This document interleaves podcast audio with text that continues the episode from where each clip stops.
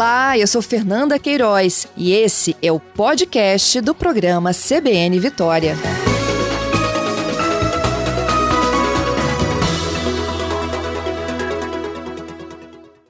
Fernanda, primeiro quero agradecer, dar bom dia a todos os ouvintes. E eu queria destacar algumas coisas no inquérito. Primeiro, que eu queria destacar, é que agora a gente tem as prevalências dos municípios de forma separada, né?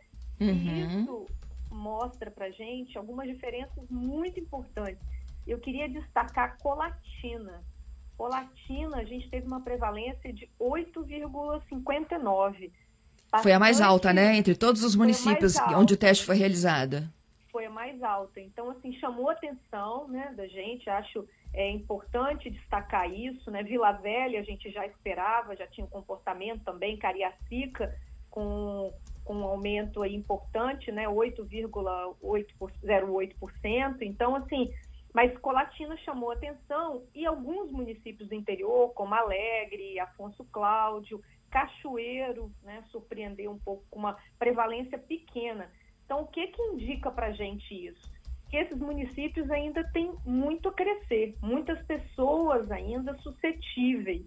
Né? Então, importante a gente destacar isso, né? como Nova Venécia, e que também teve a menor prevalência né? entre, entre esses esses municípios que nós investigamos. Então, para começar, eu queria destacar isso, essa diferença que esse inquérito trouxe, e a gente pôde ver um pouco melhor cada município de forma independente, entendendo até que nós estamos nesses momentos diferentes da pandemia. Né? Então, às vezes, é difícil a gente dizer uma medida é, única, porque algumas, algumas cidades vão exigir, né? a gente vai estar em momentos diferentes. Né? Então, é importante a gente destacar.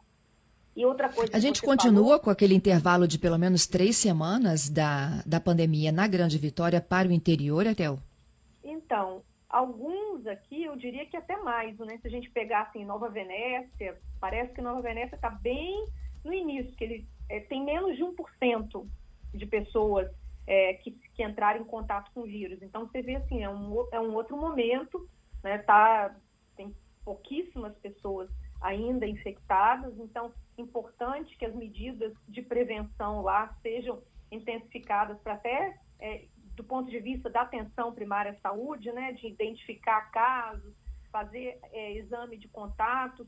E uma coisa que tem chamado atenção é Vitória, a gente encontrou essa prevalência de 5,53, né, é, que é uma região, Vitória concentra muitas, muitos locais de trabalho, né, muitas pessoas é, trabalham em Vitória e moram em, outras cidades aqui da, da, região metropolitana e também com uma, uma possibilidade aí de, de crescimento, né? Importante a gente pensar que em torno de 9%, 10%, 12%, alguns estudos é, mostram a estabilidade, a gente aqui em Vitória. A gente voltou a perder o contato com a ETEL, a ETEL está detalhando para a gente, né, do ponto de vista aí da participação da universidade, qual é a leitura que é feita em relação a esse inquérito sorológico, epidemiológico, são exames realizados em domicílio, com pesquisas, é, pesquisadores. E agora sim, conseguimos te ouvir é, novamente, até. Não sei porquê, mas estamos fugindo aí. Estão uh, me ouvindo? Eu estou te ouvindo. Eu, eu, eu, tá. queria até que a gente desse essa paradinha aí, essa sua análise importantíssima, uhum. né? É, sobre é, o percentual de prevalência para Vitória e Nova Venécia. Eu me recordo que alguns, algumas semanas é, houve até um, um, por parte do secretário Nésio, um elogio à rede básica de atendimento de Vitória. Uhum. É, isso pode ter interferido diretamente, então, nessa prevalência, ou seja, assim, o atendimento é, da unidade de saúde, Sim. do médico da família, fez diferença nessa hora da pandemia? Nós, é, a gente tem uma hipótese, né, não podemos ainda afirmar com certeza, porque o nosso estudo não, a gente não avaliou isso, né, mas Vitória tradicionalmente tem um, um serviço, uma atenção primária à saúde muito boa, tem uma cobertura grande da saúde da família e tem já por muitos anos esse, essa atenção primária é muito consolidada. Então, a gente tem as unidades, a, os pronto atendimentos também aqui, que fazem uma relação com a atenção primária importante.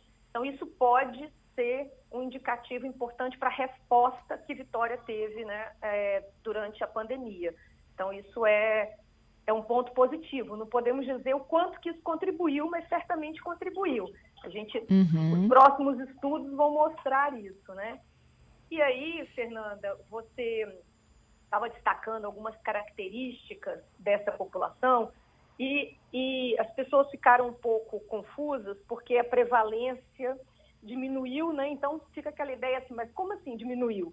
E é importante dizer que, na verdade, nós, as equipes relataram, Fernanda, em torno de 90% de todas as equipes que estavam em campo, elas relataram de uma a 10 casas fechadas quando elas foram a campo. Então, o que, que isso vai mostrando para gente? Que do mês de junho, passamos todo o mês de julho sem fazer a prevalência, começamos agora em agosto.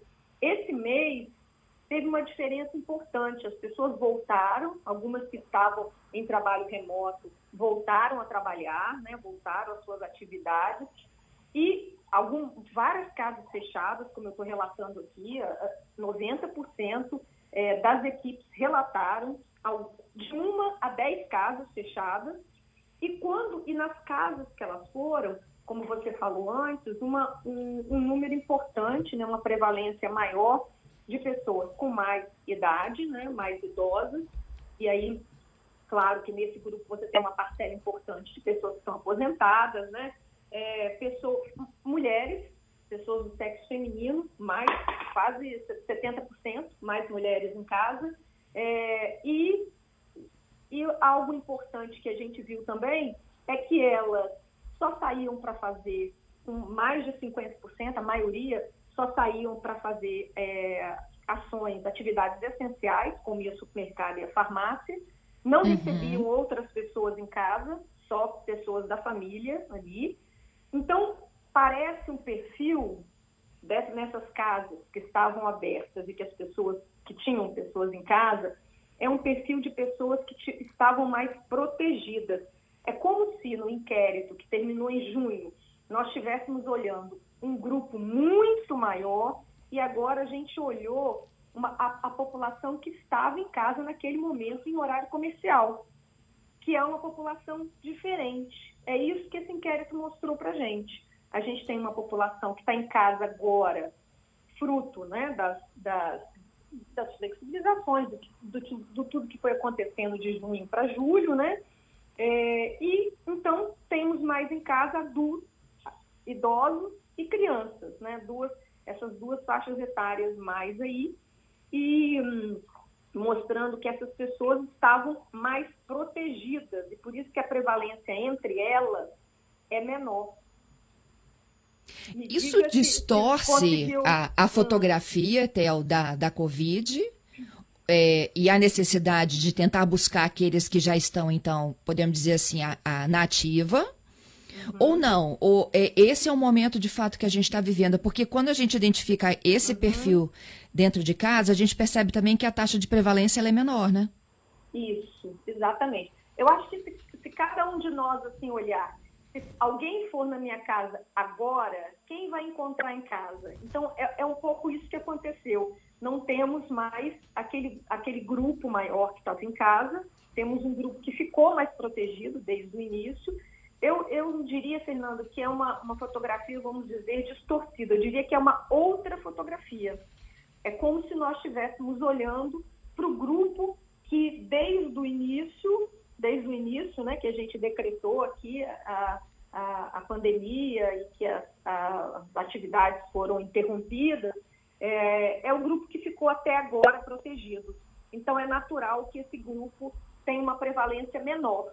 O que preocupa também e que acende um alerta é que se ele tem uma prevalência menor, ele tem mais possibilidade de crescer, entendeu? Então é um grupo que a gente ainda precisa proteger. As pessoas uhum. precisam continuar é, protegidas, precisam continuar né, é, ficando em casa para que a gente não aumente muito. Porque as projeções, até agora, Fernando, você estava falando aí no início, elas, elas analisam o que nós temos de movimento até, um, até até agora, né? O que a gente projeta para o futuro, olhando para o que está acontecendo agora. Se a gente aumenta muito as pessoas é, circulando, se a gente aumenta muito locais de aglomeração, essas projeções elas podem ter interferências que nós ainda não sabemos. Né? É, eu, eu te pergunto se, se, se ficou assim, ficou claro, entendeu? Pra, ficou claro.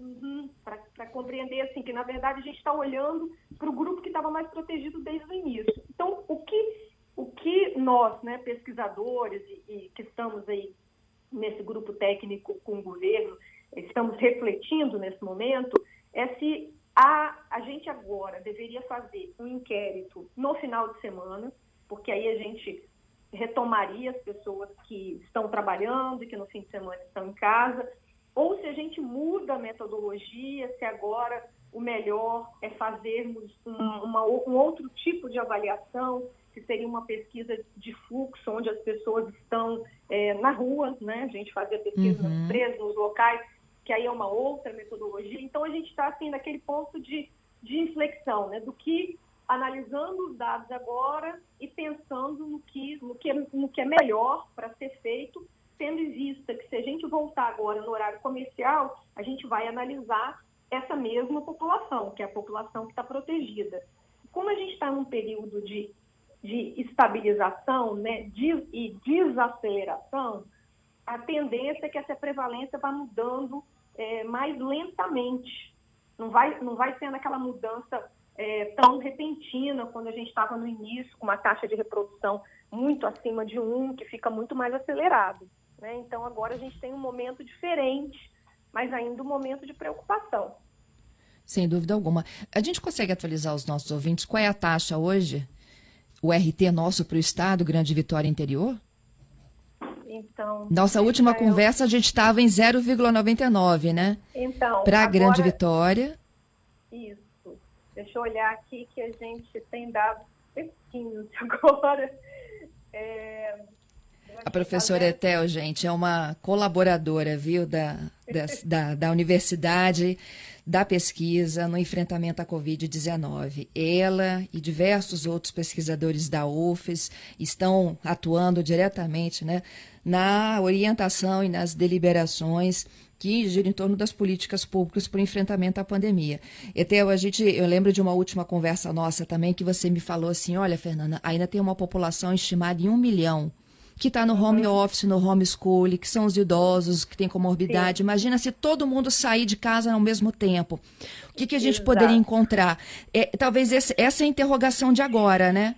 Exato. Porque a gente precisa. Primeiro, nós estamos. O RT agora, Fernando, só para te atualizar, está 0,66.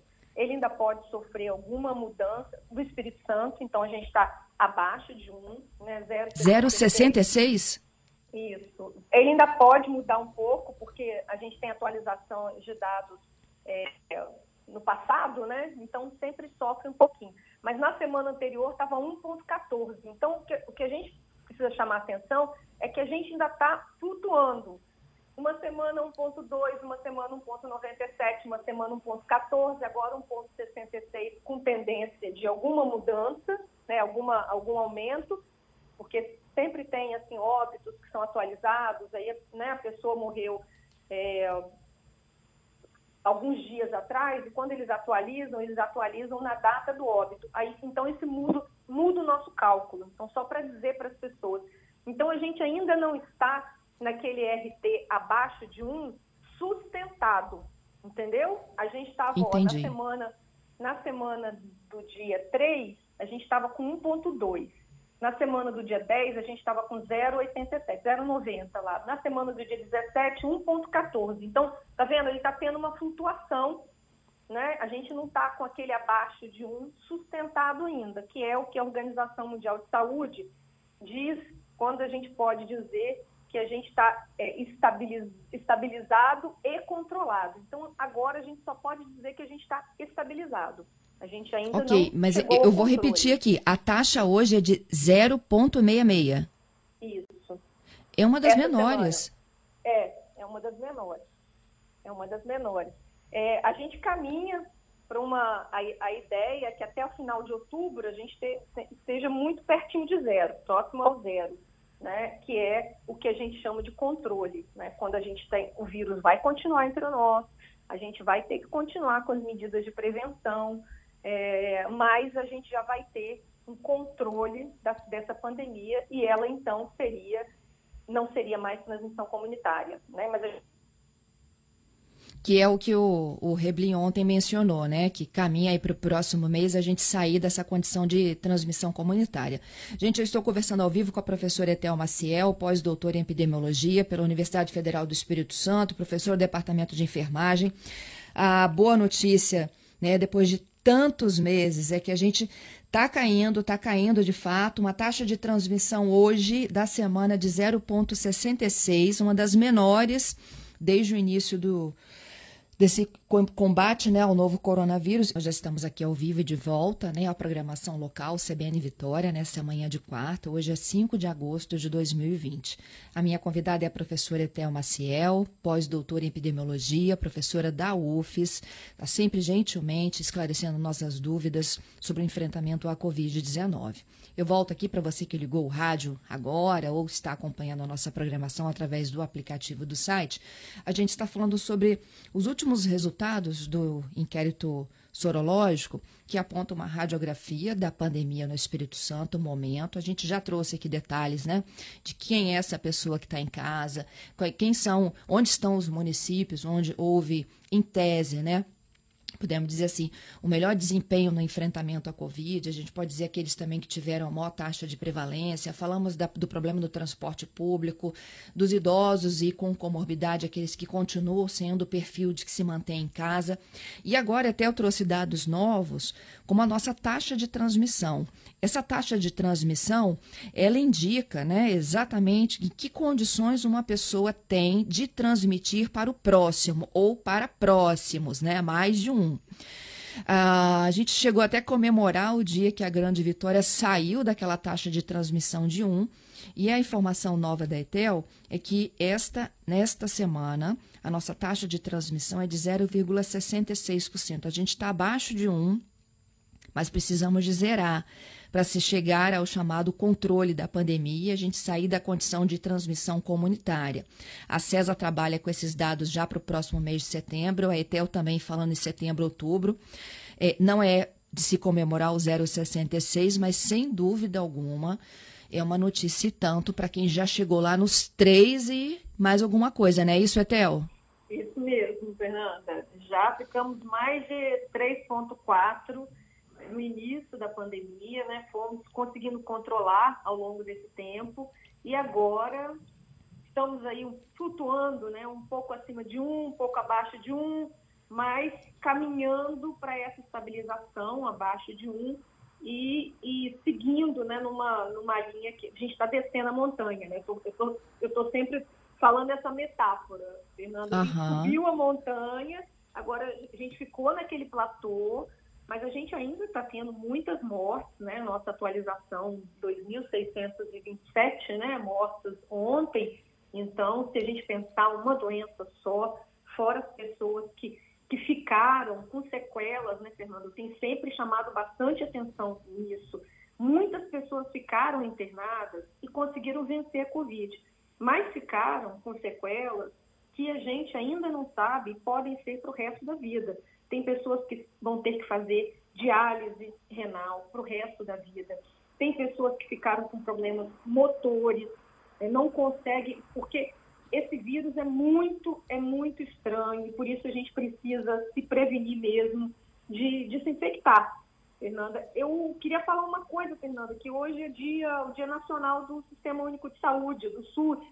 Olha. E eu queria, eu queria dizer aqui, né, ao vivo para os seus ouvintes, que se não fosse o nosso sistema único de saúde, certamente as nossas mortes seriam muito, muito superiores no Brasil e a gente precisa valorizar muito o nosso SUS e, e cada vez fortalecer esse nosso sistema que é um exemplo para o resto do mundo. Né? Então, eu queria marcar isso, esse dia hoje aqui. Nossos parabéns aqui para toda essa equipe que sustentou esse enfrentamento e sustenta até agora. Exato, Fernanda. E dizer que nesse próximo momento é muito importante que nós tenhamos testes disponíveis. Testes agora vão ser a diferença, porque quando a gente começa a, a uma transmissão que ela é menos comunitária, né, mais local, é muito importante nós termos testes para confirmar esses casos, para isolar melhor e até para dizer para as pessoas avaliar surtos em empresas, em locais né, de trabalho ou, de, ou academias, é, locais que podem estar sendo fontes de contaminação.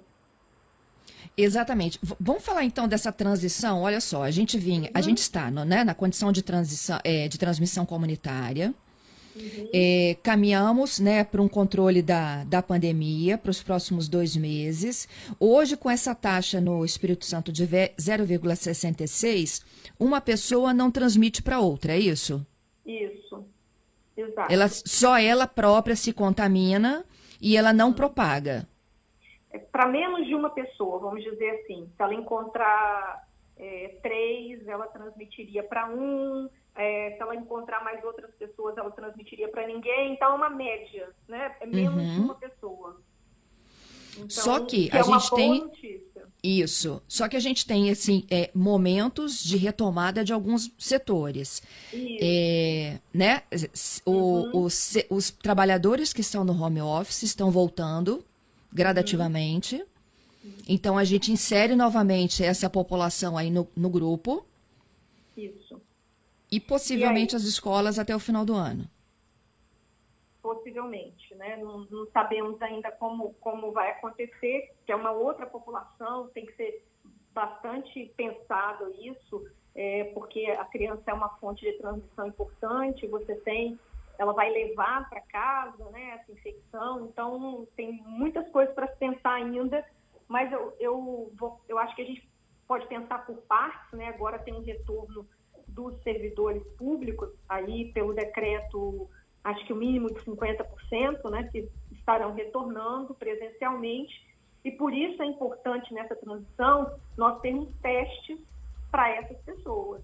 Nós temos, nós temos testes o que tem me chamado a atenção, Fernanda, e eu queria dizer também sobre isso, que a gente já falou sobre essa questão dos medicamentos, mas se há dinheiro para se investir em medicamentos que não são comprovados, inclusive cientificamente, é preciso que haja dinheiro para investir em testes.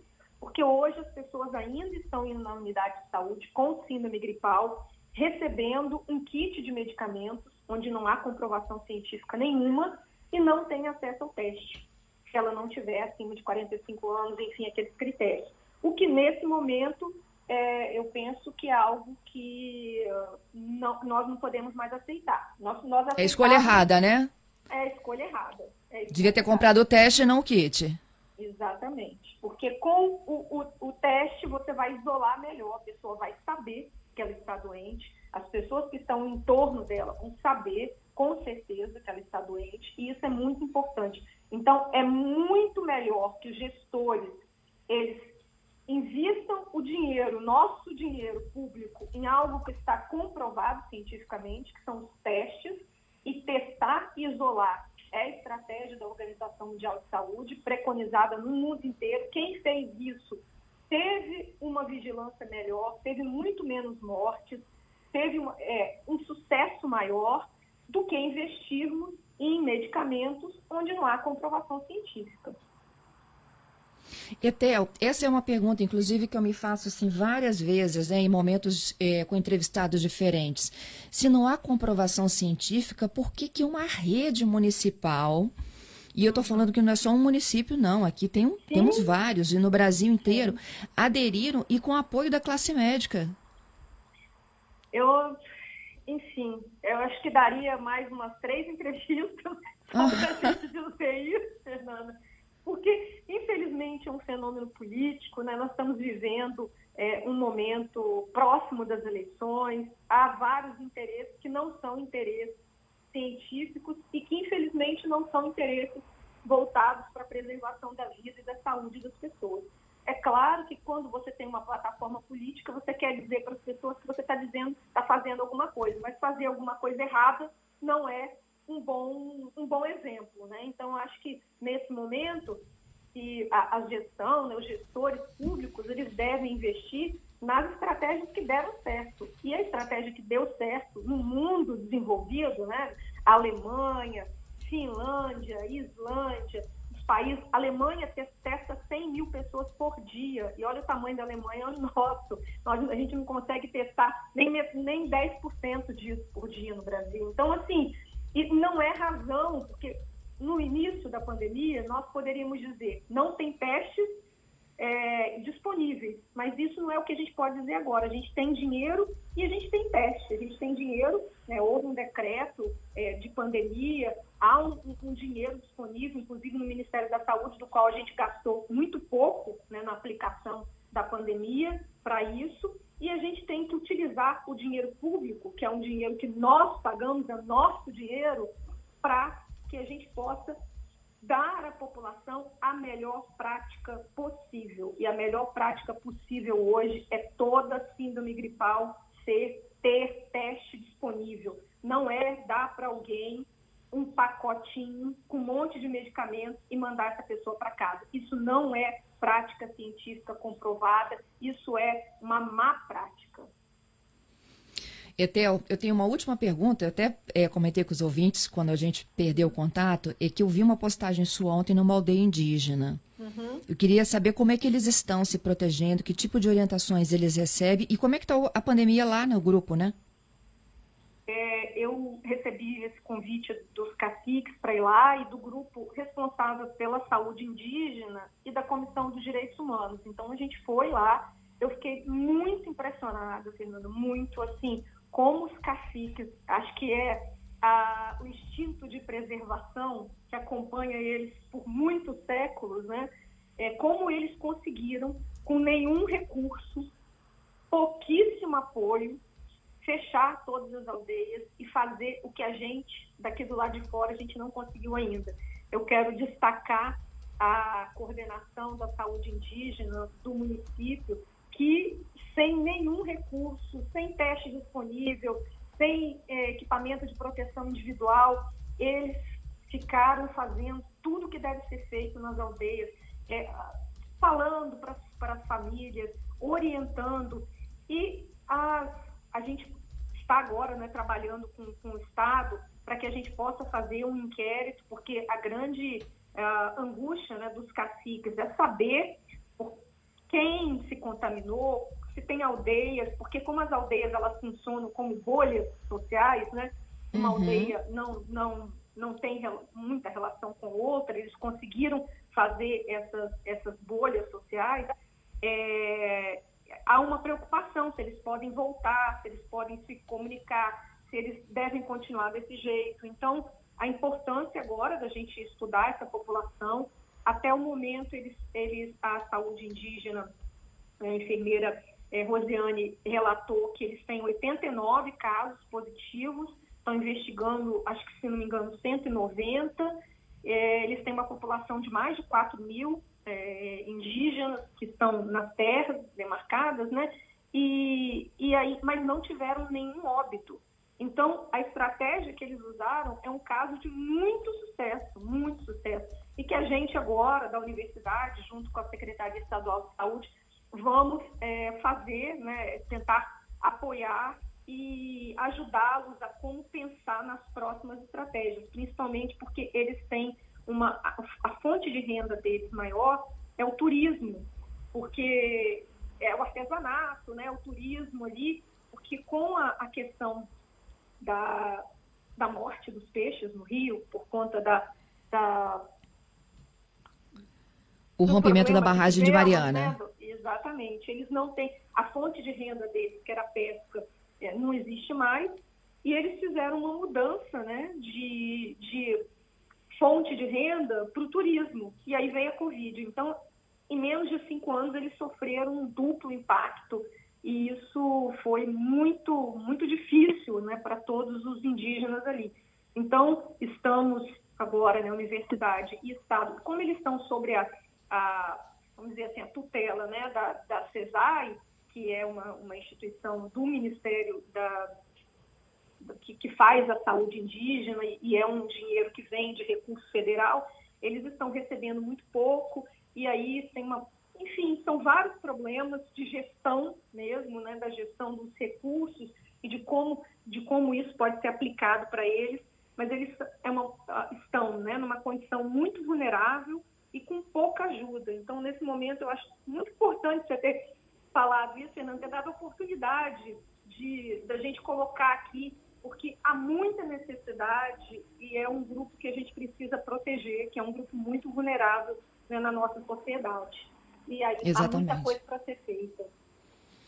Etel, muito obrigada mais uma vez, viu? Obrigada, Fernanda. Bom trabalho para você e para sua equipe aí. Obrigada, Fernanda. E um abraço aí para todos os ouvintes da CBN.